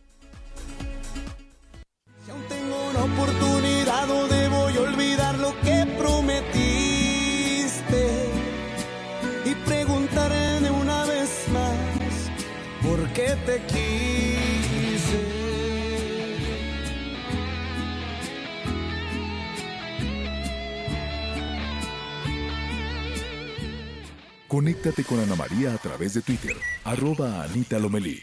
Sigue con nosotros. Volvemos con más noticias. Antes que los demás. Todavía hay más información. Continuamos. Oigan, ¿qué creen? Todavía llegan para la fiesta. Lo que llega para la fiesta es el 3x2 en vinos y licores y además 30% de descuento en todo el departamento de ropa exterior, interior y calzado para caballeros. Con Julio, lo regalado te llega, solo en Soriana. A junio 20. Aplica restricciones, evita el exceso. Esta madrugada se formó la depresión tropical 2E en el Océano Pacífico, cuyo centro se localizó a 450 kilómetros al sureste de Acapulco Guerrero y a 635 kilómetros al sur-suroeste de Manzanillo, Colima. Se pronostican lluvias fuertes en Puebla, Guerrero y Oaxaca. Extremar precauciones. Abrazo para nuestros amigos en Oaxaca. Y con esto vamos a hacer juntos un recorrido por el interior de la República. En Tamaulipas, en tres hechos distintos, han muerto tres personas atropelladas por el ferrocarril. Los hechos ocurrieron en la zona sur de la entidad. El primero de ellos la madrugada del sábado en Ciudad Madero. Después, el lunes, a mediodía, también perdió la vida un joven de aproximadamente 31 años en los patios de maniobras de Ferromex. Después se reportó la muerte de un adulto mayor en el municipio de González, también arrollado por el ferrocarril. Sobre estos hechos tomó conocimiento la Fiscalía General de Justicia del Estado, que dio a conocer que los tres permanecen en calidad de desconocido. Las autoridades locales piden respetar los pasos del ferrocarril. Desde Tamaulipas, Carlos Juárez. Tres niñas murieron y su madre resultó herida de gravedad al interior de una vivienda que se incendió en la colonia Nuevo Córdoba en la zona montañosa central del estado de Veracruz. Esto ocurrió la madrugada del lunes 13 de junio sobre la calle 34 entre las avenidas 13 y 15 en el municipio de Córdoba, donde los cuerpos fueron encontrados presuntamente en una posición con la cual intentaban protegerse entre las tres hermanas. Se trata de Paulina, Maripaz y Juliana Vázquez Sandoval de 8, 11 y 13 años respectivamente, quienes murieron a causa de intoxicación y quemaduras ocasionadas por el fuego. Hasta el momento se desconocen las causas del incendio, sin embargo, personal de la Fiscalía General del Estado lleva a cabo las diligencias pertinentes. Informó desde Veracruz Juan David Castilla. El gobierno de México ya está por iniciar la vacunación contra COVID-19 en menores de 5 a 11 años de edad. El registro iniciará a partir de este jueves en la página mivacuna.salud.gov.mx. En la conferencia de prensa del presidente se informó que ya se cerró el trato con la farmacéutica Pfizer para adquirir 8 millones de dosis de las vacunas con el objetivo de ser aplicadas en más de 15 millones de menores. También se adelantó que la vacunación será por municipios y se pidió a la población estar atenta de cuando inicia la aplicación de las dosis en su localidad, informó Ángel Villegas. Bueno, le comentamos que hay una tormenta en el Pacífico, se llama Blas, em, se va dirigiendo hacia el noroeste, ¿no? Se va a internar en las aguas del Golfo, pero va a dejar lluvias. Atención que va a seguir la lluvia en Oaxaca, en Guerrero, en Chiapas. En Oaxaca, donde pues entendemos que lo hemos visto y por cierto, hoy en la noche le vamos a presentar más de las crónicas. Todavía hay algunos sitios en donde, pues, vía con un puente aéreo, con eh, elementos del ejército, de la marina, pues están entregando algunas despensas, algunos sitios incomunicados. Y por eso llama la atención que se anunciara que ya se acabó el censo, que ya se supo, que ya el gobierno federal ya sabe cuáles son los daños, el monto de los daños, las personas afectadas no, no se ha revelado cómo les van a ayudar, cuánto les van a ayudar, con qué les van a, ayudar, pero nos dicen que el censo ya, ya, se, ya está listo, no solo para aquellas personas que este, perdieron los enseres domésticos, los colchones, la, su casa o que el agua se llevó definitivamente su, su vivienda, también habrá que hacer una evaluación de los daños en el campo, de los daños en la producción, en las zonas altas, en la Sierra Sur, de Oaxaca, la zona, la zona cafetalera. Vamos a, platicar en este momento para ver cómo se está llevando a cabo esto. Ya nos decían algunos cafetaleros, oye, pues llegaron unos de la Ciudad de México que francamente no conocen eh, toda esta zona y, empezaron eh, algunos conflictos. Raúl Navarro es eh, propietario de una finca cafetalera allá en Hidalgo, en eh, Pluma Hidalgo, Oaxaca, eh, y le queremos preguntar primero cómo van en esa recuperación. Han pasado ya 11, 12 días, estamos a punto de, irnos a los 15 días del paso de este huracán. Raúl, ¿cómo estás? Buenas tardes. Buenas tardes, Javier, para servirte. Oye, ¿ya les hicieron el censo? ¿Ya hicieron una evaluación de los daños? Bueno, precisamente yo trataba de comunicarme y comentarle a la señorita de que no han hecho eh, una evaluación de los daños. Hicieron un censo a través de una de un folleto o de un formato en el cual nada más se anotan si existen daños en el campo con una palomita o con un tache, ¿no? Y te dicen cuántas hectáreas tienes dañadas, pero como tal no hay una georreferenciación realmente de las parcelas dañadas. Eh, simple y sencillamente se, se, hicieron las visitas en algunos lugares, no en todos. Eh, principalmente las visitas se hicieron en, sobre la carretera, que ya había sido limpiada. Y afortunadamente nosotros pues encontramos a estos siervos de la nación y pues los invitamos a que participaran con nosotros y que bajaran realmente a donde se, se existían los daños. Uh, costó un poco de trabajo hacerlos bajar, pero al final decidieron hacerlo. Ya cuando vieron el desastre que había dentro de las zonas cafetaleras, dijeron, no, pues sí, se perdió, se perdió todo. Entonces, en esas características es como nos abocamos nosotros a solicitar ya a la Secretaría de Gobierno Federal, al gobernador Alejandro Murat, a la CEDAPA, a Protección Civil, estos apoyos para que realmente vaya gente que conozca del campo y que haga una verdadera evaluación de los daños. Eh, nosotros estamos haciendo ahorita un, convenio, estamos tratando de llegar a Chapingo, que es una, es una institución que se dedica a la agronomía, para ver si es posible contar con, con, con, la academia y puedan venir estas gentes a hacer esta evaluación, porque realmente eh, al perderse el suelo, pues se pierde, se pierde todo lo que es el ecosistema. No nada más es el capital, sino realmente pues todo, ¿no? Eh, en estas características. Por ahí les mandé unas imágenes de cómo estaban antes nuestros terrenos y cómo quedaron después del, desastre natural. ¿Y qué, ¿Y qué harán con, con el trabajo que ya se hizo? Entiendo que ya fueron, no sé si siguen ahí o ya se regresaron a la Ciudad de México. ¿Qué, qué opinan? ¿Qué piensan? ¿Qué, qué van a hacer? Bueno, y este mañana viene el secretario de SEDAPA de por parte del gobierno del estado.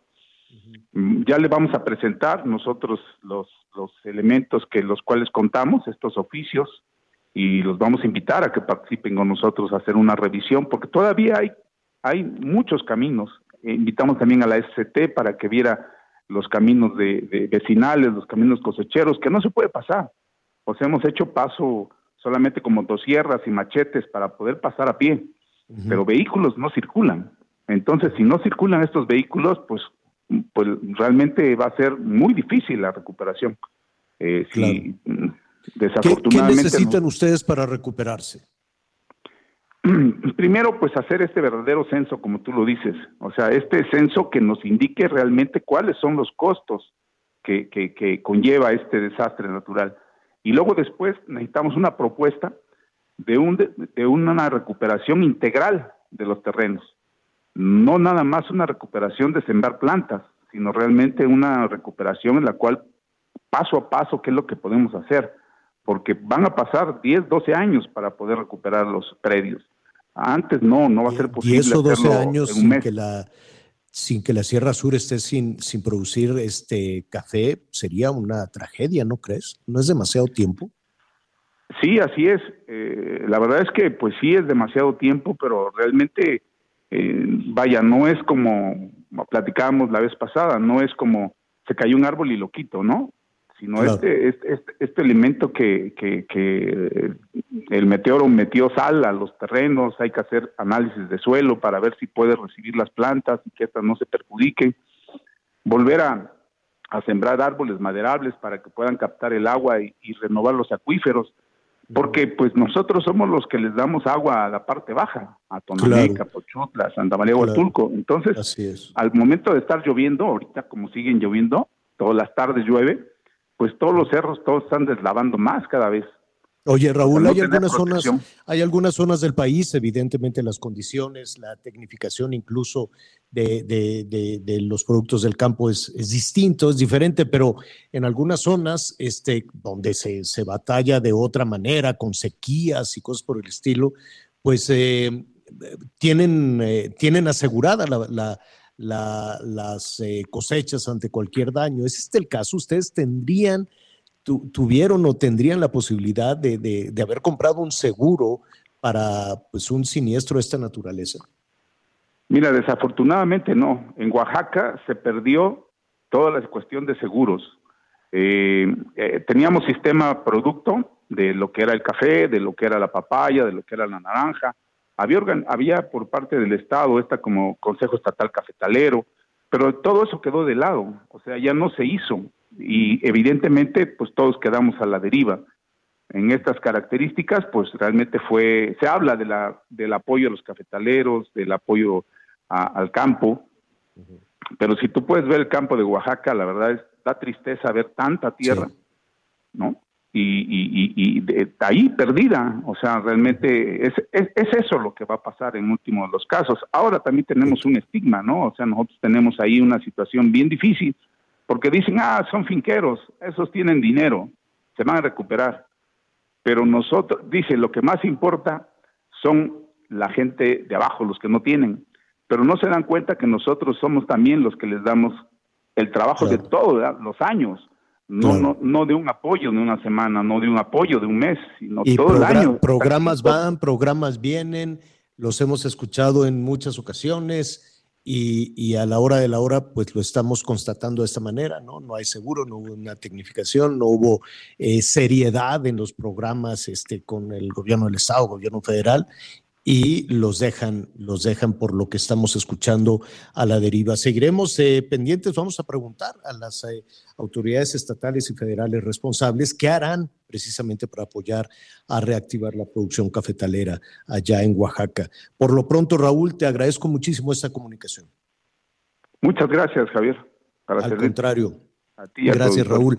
Y saludamos a nuestros amigos allá en Oaxaca a través del 97.7 de la FM, el Heraldo Radio, allá en Oaxaca y en Tehuantepec, también en el 98.1 de la FM. Qué difícil, qué difícil situación. Y también ayer estábamos platicando, le decía en Puebla que les cayó la granizada, los productores de, chile poblano que perdieron, pues ya estaban por, cosechar el mes que entra, estaban esperando que creciera eh, eh, eh, el fruto, que creciera el chile un poquito más y este para cosechar y para la venta. Ya viene la temporada de chiles en nogada que les va muy, muy bien. Y bueno, fue un destrozadero de, con, el, eh, con el hielo, con el granizo. También veremos cómo, cómo, se les puede, cómo se les puede apoyar. Y el tema de la sequía, que en ese estamos precisamente. Eh, mañana, atención, estaremos por allá también con nuestros eh, amigos de Coahuila, de Sinaloa, de Sonora, eh, nos estamos organizando. Ya ve que moverse de la Ciudad de México, pues uno nunca sabe, con eso de que el, aeropuerto es una dimensión desconocida y es una verdadera tragedia, eso no sirve para nada, pues bueno, se nos complica muchísimo también esta, esta movilización. Atención, la Ciudad de México mañana sube el transporte. Miguel, algo pues complejo porque en muchas unidades van a subir un peso, les autorizaron un peso, se habían manifestado, ¿no? Querían cinco pesos, les dijeron que no, dijeron, bueno, tres pesos, les dijeron que no y les autorizaron para mañana un peso, ¿no? Sí, que al final, bueno, por lo menos el Frente Amplio de Transportistas quienes son los que han estado haciendo sus manifestaciones y sobre todo los que han estado eh, protestando, pues no están de acuerdo con ese peso, porque además, bueno, el gobierno les anunció que le iba a, dar un peso de aumento a la tarifa del transporte público concesionado. Atención, es solo el transporte público concesionado, es decir, algunas, algunas camionetas tipo van, estos microbuses, las combis, o incluso hoy también camiones, pero no de la red de transporte público. Esa sí no tiene ningún aumento. El hecho es de que además de esto, Javier, de este peso, pues les quitan el bono de, gasolina, aunque hay muchos transportistas que también dicen, a mí no me daban absolutamente nada, y dicen que es insuficiente que hay ese peso. Muchas unidades que ya estaban cobrando ese peso o hasta más. ¿No? O, por lo menos algunos trabajadores, trabajadoras, trabajadores, usuarios del transporte público nos dicen, hombre, desde hace rato y te dicen, si no quiere pagarlo, bájese. Y con unas unidades que están hechas un desastre. Por cierto, Claudia Sheinbaum, la jefa de gobierno, está diciendo en este momento que van a revisar a partir de mañana las 102 rutas de transporte. No sé, le van a poner inspectores o, o cómo y que va a haber multas o pérdida de la concesión si no cumplen con eh, lo acordado para ese incremento de un peso. Entre otras cosas, Miguel, este, a ver, aquí estamos revisando a qué se comprometen. Uno, este, capacitación. Deberán de someterse a capacitación, yo me imagino que sepan manejar, o, Oye, eso es lo más importante. Con eso nos conformamos, con que sepan manejar y que no anden echando carreritas, ni mucho menos tomando. ¿Ya viste el video? Este video que fue tomado a un conductor del transporte público. Es un video que fue tomado eh, hace un par de días, Javier. Este, ahorita te voy a decir bien la ruta. Es la unidad 042 00115. Evidentemente es la ruta 42 va el chofer manejando, va un acompañante, eh, una mujer con un bebé que, que están hasta la parte de adelante y pues le van pasando su vaso de cerveza al chofer de esta unidad 042. 00115, es decir, el señor llevaba, llevaba pasaje, porque el video es de algunos de los usuarios, llevaba pasaje y pues tranquilamente, con todo el cinismo, iba tomando a bordo del vehículo pues, y Pues se supone que entre las reglas es no llevar acompañante. Entonces, este, pues es que yo, yo no sé si llevan a la, a la esposa o, alguna otra acompañante. Total, dice, a ver, súbete aquí. Y, señora, si su marido anda en el transporte público, pues revise quién lo anda acompañando. Pero bueno, ese es otro tema. No llevar acompañante que este, tienen que usar uniforme. ¿Tú has visto alguno con uniforme? Sí, fíjate que eso desde hace mucho se les había pedido camisa blanca y corbata negra, ese, eso ya, esa disposición. ya- Mira, Javier, con todo respeto, vamos a decir que no es la mayoría. Hay un muy poquitos que se salvan en relación al transporte público y no solo en la Ciudad de México. Los señores se supone que tenían que haber cambiado sus unidades, no las cambiaron. Los señores se supone que no debían de traer vidrios polarizados, los siguen trayendo. Se supone que los señores deben de circular en todo momento a partir de que empiece a oscurecer con las luces encendidas. Muy pocos lo hacen. Se supone que debe de manejar la unidad de transporte público solo los, los choferes capacitados. Sabemos que eso no sucede, sobre todo en las noches y los fines de semana. Se supone que deberían de ir uniformados y presentables. Se supone que eso no sucede. Se supone que no deberían de, manejar en estado de ebriedad o bajo influencia de algún tipo de droga. En algunos casos hemos visto que eso tampoco sucede. La verdad es que si hay algo que le debe respeto a los ciudadanos, insisto, no solo en el Valle de México, son precisamente los operadores del transporte público y es un problema en todo el país, Javier. Oye, pero hay un, hay un asunto, este, sí puedes como usuario reportar, ¿no? Porque muchas gentes dicen, ¿y, y- a quién le digo? ¿Tengo que ir al Ministerio Público, a la delegación? Pues no. Aquí estoy viendo que con el asterisco 0311 de Locatel, asterisco 0311, a ver si mañana llamamos, digo, no para saturar, sino para hablar con los responsables, qué se tiene que hacer, qué pasa cuando alguien presenta una denuncia, pues igual y se queda perdida ahí en la nada, ¿no?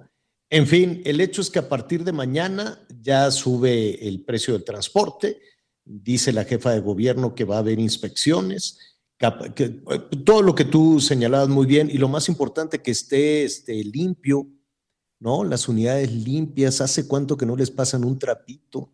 Pues yo creo que ya un buen, un buen rato que tiene que estar todo limpio, los pasamanos, las puertas, los asientos impecables, tener este seguro no solo para el vehículo, yo quiero suponer que también para los pasajeros, este, placas, eh, válgame Dios, no tienen las placas, o sea, les ponen ahí cualquier placa.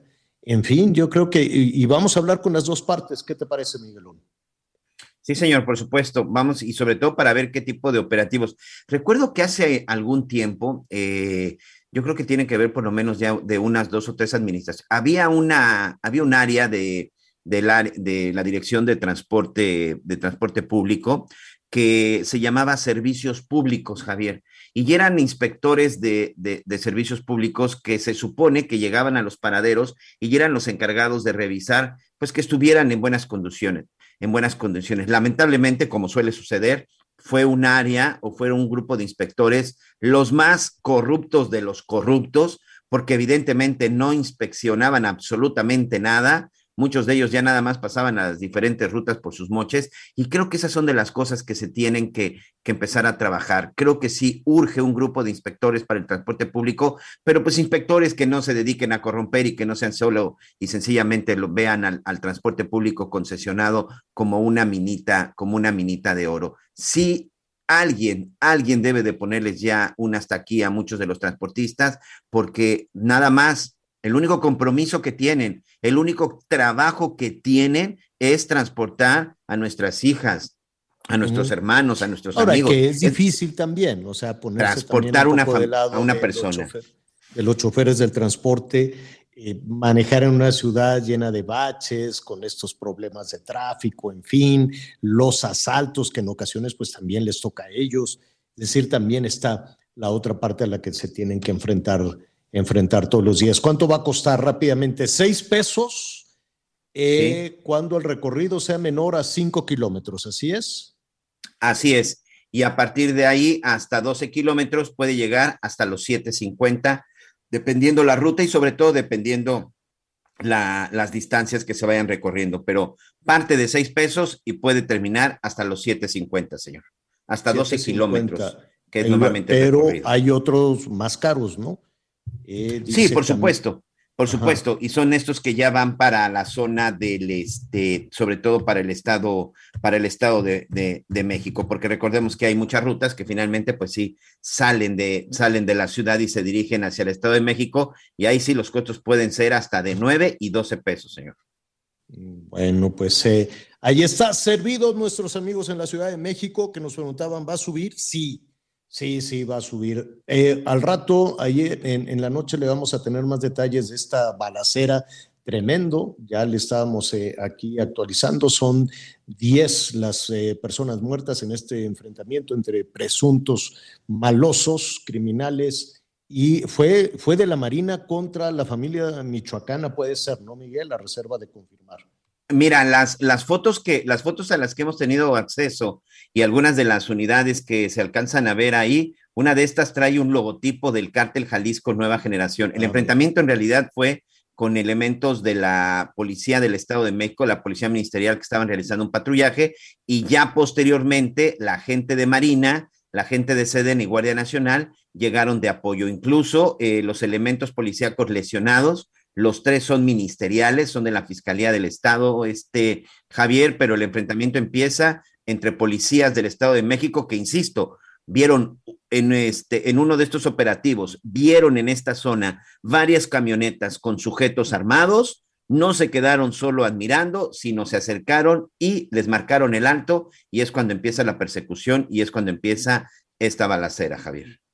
Bueno, pues eh, ahí está, le vamos a ofrecer todos los detalles. Va a llover también en la Ciudad de México con truenos, con rayos, se va a poner bonito, qué bueno para lavarle un poquito la cara a la Ciudad de México, nada más precaución al manejar, ¿no? Porque luego con la lluvia se tapan los baches, se llenan las calles, es una complicación. Lo bueno de, de, la lluvia fuerte que puede registrarse en horas de la tarde en la Ciudad de México, que le caiga un poquito de fresco, un poquito de lluvia a la huehuete, que dicen que así es, que se está acostumbrando, pero ya se, ya se le cayeron las hojas, ya se puso amarillo, amarillo, llegó verdecito la semana pasada y muy rápido se, pasó de verde al amarillo. Esperemos que no se seque, requiere mucha agua. Entonces, pues ahí con la lluviecita. Gracias, Miguel Aquino.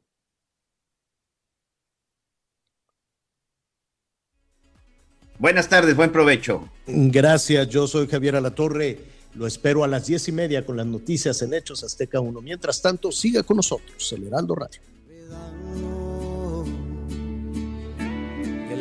que tú me dabas volvería a encontrarlo. Pero sería mentirles, otra como tú no existe. Estoy muy triste. Gracias por acompañarnos en Las Noticias con Javier La Torre. Ahora sí ya estás muy bien informado.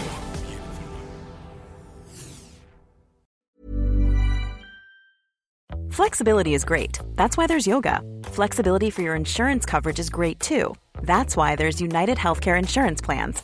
Underwritten by Golden Rule Insurance Company, United Healthcare Insurance Plans offer flexible, budget friendly coverage for medical, vision, dental, and more. One of these plans may be right for you if you're, say, between jobs, coming off your parents' plan, turning a side hustle into a full hustle, or even missed open enrollment. Want more flexibility? Find out more about United Healthcare Insurance Plans at uh1.com.